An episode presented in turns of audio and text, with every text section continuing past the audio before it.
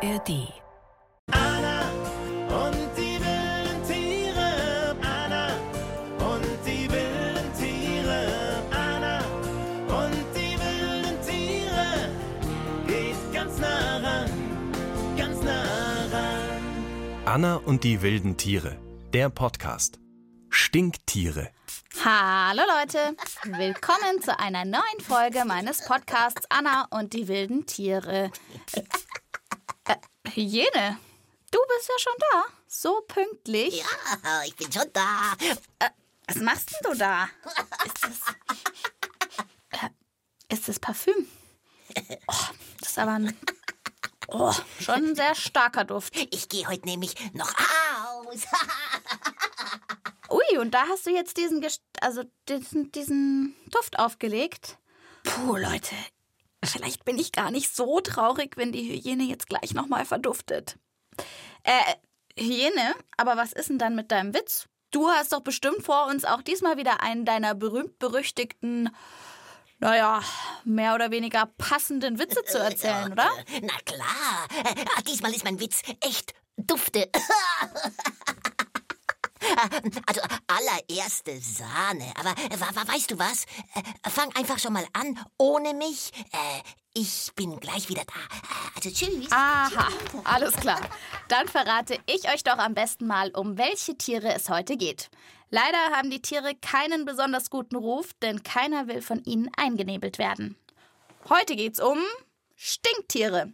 In der Fachsprache heißen die Tiere auch Skunks. Sie kommen hauptsächlich in Nord-, Mittel- und Südamerika vor. Bei einer meiner Tierreportagen bin ich einer Art mal ganz nahe gekommen, dem Streifenskunk. Ob ich dabei eingestunken wurde? Na, wartet mal ab. Ich war mit meinem Filmteam in den USA unterwegs, genauer gesagt an der Westküste Amerikas in Kalifornien. In einem Park mitten in der Großstadt Los Angeles habe ich zunächst gemeinsam mit dem Biologen Ted Fallen aufgestellt. Und jetzt Kopfkino an und ab zu den Stinktieren. Psst, leise sein. Es ist kurz nach Sonnenaufgang. Auch Ted legt warnend den Finger an die Lippen. Zögernd nähern wir uns einer der Klappfallen, die wir am Vortag aufgestellt haben. Die Käfige haben eine Art Falltür, die auslöst, wenn das Tier bei seiner Suche nach Futter hineinkriecht. Die Tür unserer Falle ist schon mal zu. Ich glaube, wir haben was gefangen. Mit seiner Taschenlampe leuchtet Ted durch die kleine Falltür in den Eingang. Ah, wie cool. Uns ist tatsächlich ein Stinktier in die Falle gegangen. Ja. It's okay. Keine Hektik, dann sprüht es uns nicht an. Okay, okay. Wir müssen natürlich ruhig bleiben. Denn wir wollen natürlich nicht vollgestunken werden. Aber eins kann ich euch schon mal verraten. Bis hierhin stinkt das Stinktier nicht. Ob die Sache mit dem fürchterlichen Gestank nur ein großes Missverständnis ist? Gleich schnüffeln wir gemeinsam weiter und finden es heraus. Doch jetzt sind im Anna und die wilden Tiere Podcast erstmal unsere Spürnasen dran. Sie sind wirklich tierisch auf Zack. Wie sehen Stinktiere aus? Ein Stinktier hat ein schwarz-weißes Fell. Es hat einen ganz buschigen Schwanz, wie ein Eichhörnchen. Es hat ziemlich kurze Beine, ist ungefähr so groß wie eine Katze. Es hat auch manchmal so Streifen, das heißt ein Streifenstinktier. Ein bisschen sieht ein Stinktier aus wie ein Marder. Genau. Stinktiere sind Raubtiere und vor allem nachts unterwegs. Ihre auffällige schwarz-weiße Fellzeichnung ist in der Dunkelheit eine gute Tarnung. Und es gibt einen zweiten Grund für das Schwarz-Weiß der Stinktiere. Ähnlich wie das Gelb-Schwarz der Wespen ist es vor allem ein Warnmuster. Damit zeigen die Skunks einem Angreifer: Pass auf, ich bin gefährlich, halt dich bloß fern von mir, sonst. Aber wann genau lassen die Stinktiere eigentlich ihre Stinker los? Was meint ihr, Spürnasen? Ich glaube nicht, dass ein Stinktier einfach so stinkt. Das Stinktier stinkt, wenn es sich bedroht fühlt, weil das hat ja Stinkedrüsen. Und ich glaube, dass diese Stinkluft beim Popo rauskommt. Wenn ein Stinktier pupst. Stinktiere stinken also nicht immer. Aber das mit dem Pupsen ist tatsächlich ein großer Irrtum. Stinktiere lassen keine stinkenden Gase ab, sondern sie haben zwei Drüsen rechts und links vom Popo. Diese Analdrüsen enthalten ein dunkelgelbes, wirklich ganz, ganz übel riechendes Öl. Aber diese Stinkbomben sind wirklich nur das letzte Mittel, um Feinde in die Flucht zu schlagen. Das wollte ich als Tierreporterin mit meinem Filmteam natürlich live beobachten. Also habe ich mich mit Ted nachts im Park verabredet. Denn im Schutz der Dunkelheit gehen die Skunks auf Futtersuche. Und wir gingen mit auf die Pirsch. Es ist Nacht und nachts ist Stinktierzeit. Mit Stirnlampen laufen wir vom Parkplatz tiefer in den Park hinein. Dann tauschen wir die grellen Lampen gegen Infrarotscheinwerfer. Dieses Licht ist für die Stinktiere unsichtbar, aber unsere Spezialkamera kann die Tiere damit in der Dunkelheit sehen. Ha, da läuft eines. Und ich natürlich hinterher. Ich komme bis auf wenige Meter an das Stinktier heran. Doch zunächst schlendert es immer wieder davon. Offenbar sind wir vollkommen uninteressant. Doch als wir dem kleinen Tier immer weiter folgen, stellt es plötzlich seinen Schwanz auf und warnt uns mit einem kleinen Hopser seiner Hinterbeine. Haut lieber ab, sonst schieß ich scharf. Ja, das lassen wir uns lieber nicht zweimal sagen. Das war richtig toll. Ich hätte nicht gedacht, dass wir so nah an ein Stinktier rankommen. Es war richtig, ja, mein Herz hat richtig schnell geschlagen. Cool und es sah so süß aus. Ich war ganz verzückt von dem Kleinen. Aber es hat uns nicht angesprayt, obwohl wir ja wirklich ziemlich nah dran waren. Warum hat uns das nicht angesprüht? Yeah, so they actually don't really want to spray you all that much. It's- Die wollen uns gar nicht ansprühen. Es ist wirklich das allerletzte Mittel. Bevor sie sprühen, versuchen sie alles, um uns zu sagen, dass wir sie in Ruhe lassen sollen. Und meistens laufen sie eh davon, wenn es irgendwie geht. They'll do it and they'll just they'll just run away. Stinktiere haben ihren schlechten Ruf also völlig zu Unrecht. Erst wenn alles Drohen nichts nützt, drehen Stinktiere dem Angreifer ihr Hinterteil zu und es wird scharf geschossen. Dann allerdings trifft es zielsicher aus bis zu sechs Metern Entfernung mitten ins Gesicht. Sag mal, Anna, äh, hast du hier irgendwo Mann, Hygiene, jetzt hast du äh, mich echt oh, erschreckt. Mensch. Ich dachte, du bist bei deinem Date. Äh, Hast du was vergessen? Etwa deinen Witz? Nein, sehr witzig. Äh, ich dachte, ich, ich, hätte irgendwo mal... Also, was ich euch Äh, erzählen da, da, wollte. da ist es ja. Du weißt schon, Hygiene, dass du mich mit deinem hektischen Rumgekruschel jetzt total durcheinander bringst. Ich weiß überhaupt nicht mehr, wo ich war. Ja, aber ich, ich, hatte meine Handy hier liegen lassen. Was bitte? Ja, mein S S Smartphone. Du glaubst doch nicht, dass ich ohne mein Handy aus dem Haus gehe.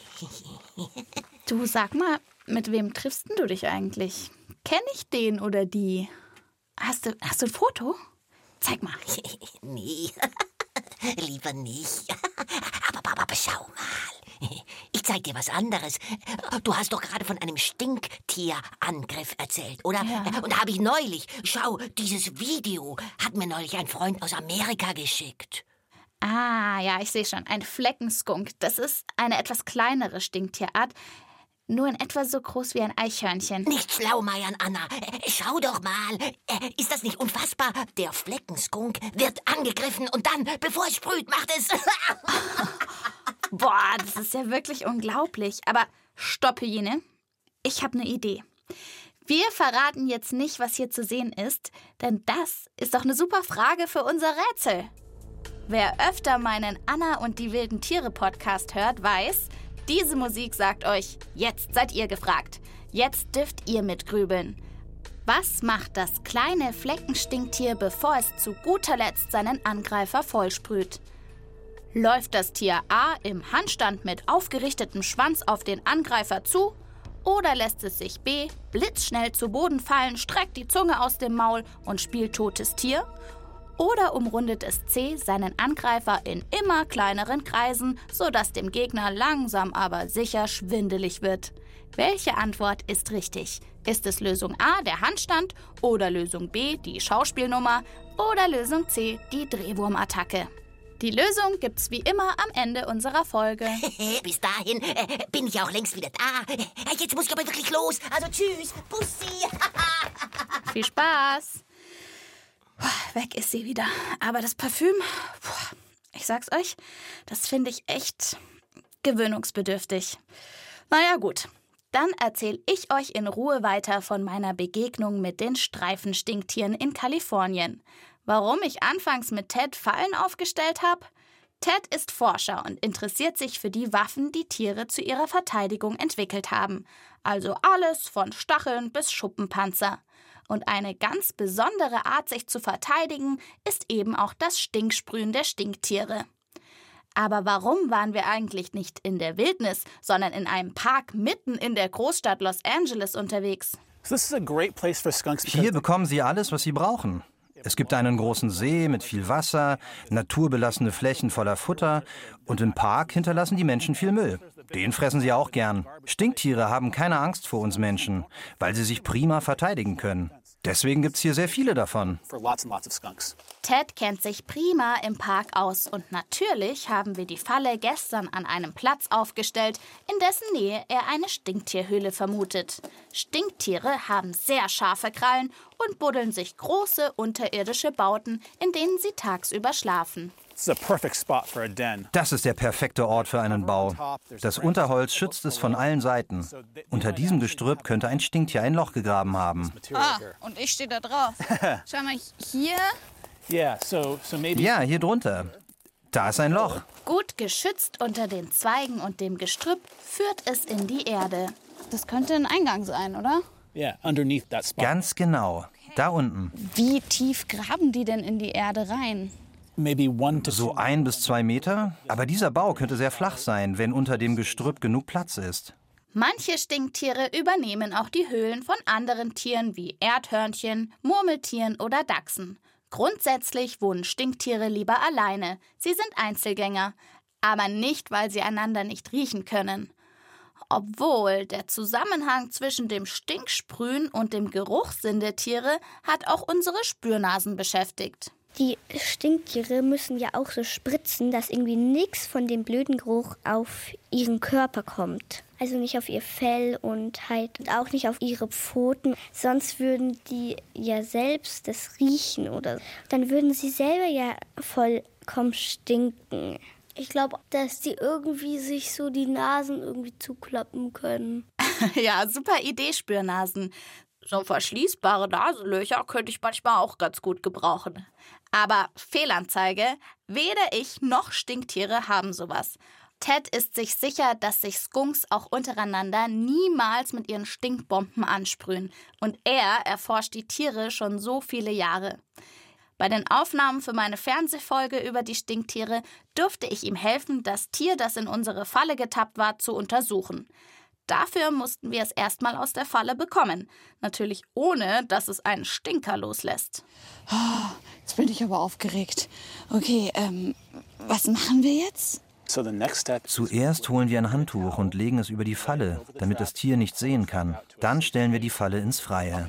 Neugierig versuche ich einen Blick auf das schwarz-weiße Knäuel in der Falle zu erhaschen. Alles gut bei dir?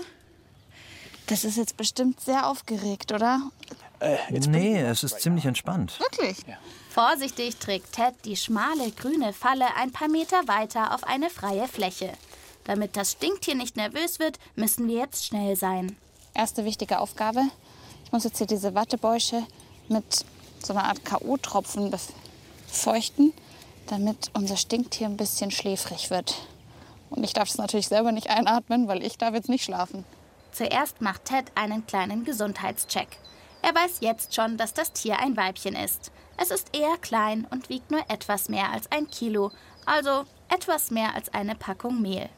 Ted arbeitet wie ein Arzt bei einer Untersuchung.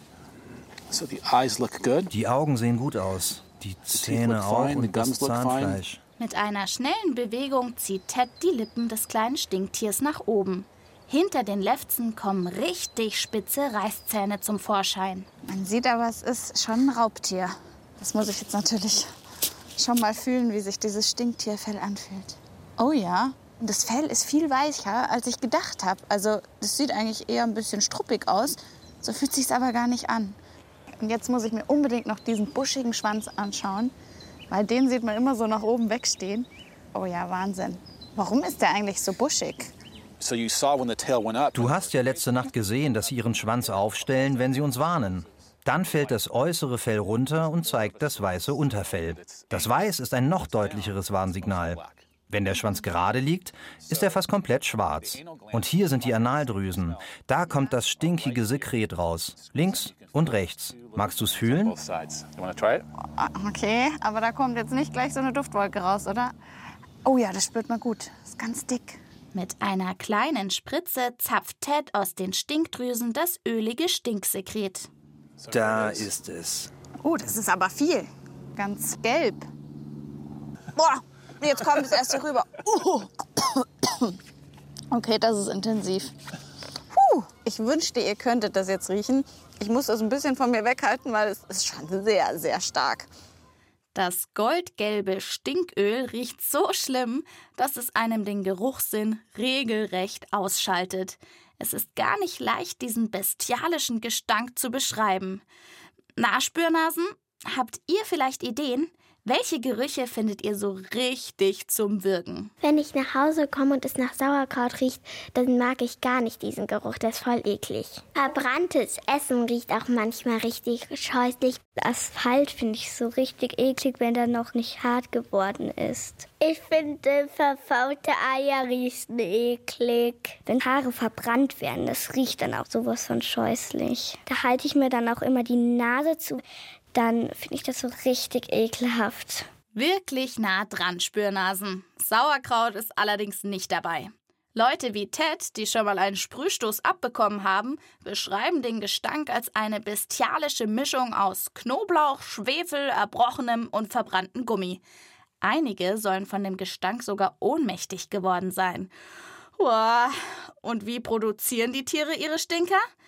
Gibt's da vielleicht ein Rezept? Vielleicht müssen Stinktiere verschimmeltes Essen essen, dass sie ihre Stinker produzieren können. Vielleicht essen sie Brokkoli, weil ich den gar nicht mag. Nee, nicht Brokkoli. Der schmeckt mir übrigens ganz gut. Eiweiß spielt bei der Herstellung des Stinköls eine ganz wichtige Rolle. Das Stinktier lädt seine Sprühpistolen mit Hilfe von Bakterien, die Eiweiß zersetzen. Den Rekord für das übelste Parfüm unter den Stinktieren hält übrigens der Streifenskunk. Und wer jetzt noch nicht genug hat von wirklich abgefahrenen Infos über Stinktiere, für den habe ich hier jetzt noch eine Portion tierisch wildes Wissen. Mich laust der Affe. Das geht ja auf keine Kuhhaut. Da lachen ja die Hühner. Tierisch wildes Wissen. Die Idee von bestialisch stinkenden Pupskanonen spukt ja durch viele Comics und Animationsfilme. Der Bösewicht wird ganz einfach durch unfassbaren Gestank benebelt und sinkt besiegt auf den Boden. Stellt euch vor, so eine Waffe gibt's wirklich. Und zwar bei der Polizei und Sicherheitskräften in verschiedenen Ländern der Welt. Bei uns zum Glück aber nicht. Forscherinnen und Forscher haben für sie im Labor einen übel müffelnden Duft künstlich hergestellt. Weil sie dabei den Gestank der Stinktiere im Hinterkopf hatten, haben sie ihn Skunk getauft. Den Geruch aus alten, wochenlang nicht gewaschenen Socken und Kacke wird man angeblich drei Tage lang nicht los. Ich glaube, mein Schwein pfeift. Übrigens, falls ihr gerne mit den Ohren auf Verbrecherjagd geht, dann solltet ihr mal in unseren Geschichten für Kinder Podcast reinhören. Dort lösen immer wieder Inspektor Schrapp und Kriminalassistent Rübe die erstaunlichsten Fälle. Den Geschichten für Kinder Podcast findet ihr in der ARD Audiothek und überall, wo es Podcasts gibt. Hallihallo. Äh, da bin ich wieder. Och, Jenchen, was ist denn mit dir los? Wie war denn dein Date? Also, das war gar kein richtiges Date. Also, ich dachte, wir könnten uns mal kurz so ein bisschen beschnuppern und einfach so ein bisschen quatschen. Dann, dann, dann hat der Typ äh, gesagt, ihm gefällt das Tüpfelmuster meines Fells nicht. Ach, das ist aber gemein. Und, und überhaupt, er, er könne mich nicht riechen. Und er sei nicht interessiert. Das tut mir leid. Also von solchen Typen habe ich echt die Nase voll. Warte, ich lösche seinen Kontakt jetzt einfach gleich.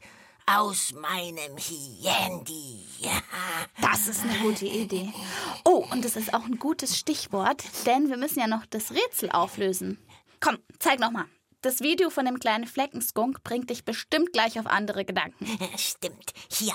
Eure Mitdenkfrage war ja herauszufinden, wie Fleckenskunks vor einer Sprühattacke versuchen, ihre Gegner zu beeindrucken.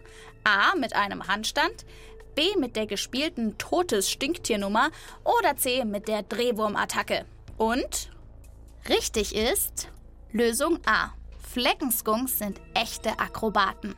Bei Gefahr laufen sie mehrere Meter auf den Vorderpfoten auf ihre Angreifer zu und versuchen sie so zu beeindrucken. Im Handstand wirken sie nämlich größer. Außerdem zeigen sie dem Feind mit hoch aufgerichtetem Schwanz schon mal ihr Hinterteil mit den gefürchteten Stinkdrüsen. Naja, wer da nicht die Flucht ergreift, der ist wirklich selbst schuld. Doch wer Stinktiere in Ruhe lässt, dem tun sie auch nichts. Das habe ich bei meiner Tierreportage mit Ted in Los Angeles gelernt. Stinktiere sind im Grunde ganz entspannte und friedliebende Tiere. Und wirklich putzig. Tatsächlich gibt es, auch bei uns in Deutschland, inzwischen Menschen, die sich die süßen schwarz-weißen Tiere ins Haus holen. Ich finde es ja nicht so gut, Wildtiere als Haustier zu halten. Stopp! Nicht weitererzählen. Jetzt bin ich dran. Haustier, das ist mein Stichwort. Ja, ja. Sonst verrätst du noch meinen Witz. Ja, ja, ja, ja, ja, alles klar. Mit dir als bester und einziger Witzeerzählerin des Anna und die wilden Tiere Podcasts möchte ich mich wirklich nicht messen. Also dann, auf die Plätze, fertig, Witz, komm raus. Ah ja, Momentchen. Der, der ist echt Bombe. Der, der ist sowas von witzig. Lachmuskeltraining mit der Hyäne. Kennt ihr den schon? Also, Moment, aufgepasst. Also, treffen sich zwei Freunde. Stell dir vor, ich habe zu Hause ein Stinktier. Ih, wo bewahrst du es denn auf? Im Schlafzimmer. Äh, aber dieser Gestank, ja, äh, daran wird sich das Tier noch gewöhnen müssen. Verstehst du? Nicht das Stinktier, sondern der Mensch ist der, der, der das Stinktier. Das ist zu komisch. Ja, Hygiene, das habe ich verstanden, danke. Das war ja wirklich ein starker Auftritt. Wer jetzt noch mehr Futter für die Ohren braucht, den Anna und die wilden Tiere Podcast findet ihr in der ARD Audiothek und überall, wo es Podcasts gibt. Ich verdufte jetzt und sagt ciao, bis zum nächsten Mal. Bleibt tierisch interessiert, eure Anna.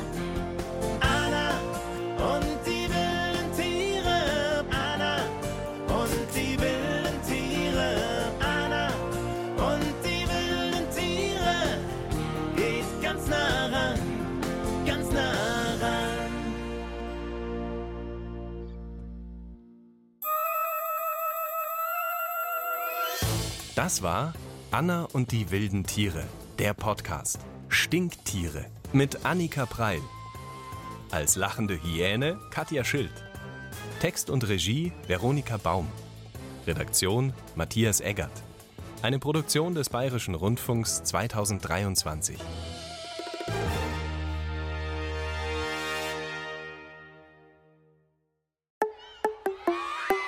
Ihr wollt mehr? Dann hört doch unsere Hörspiele und Lesungen als Podcast.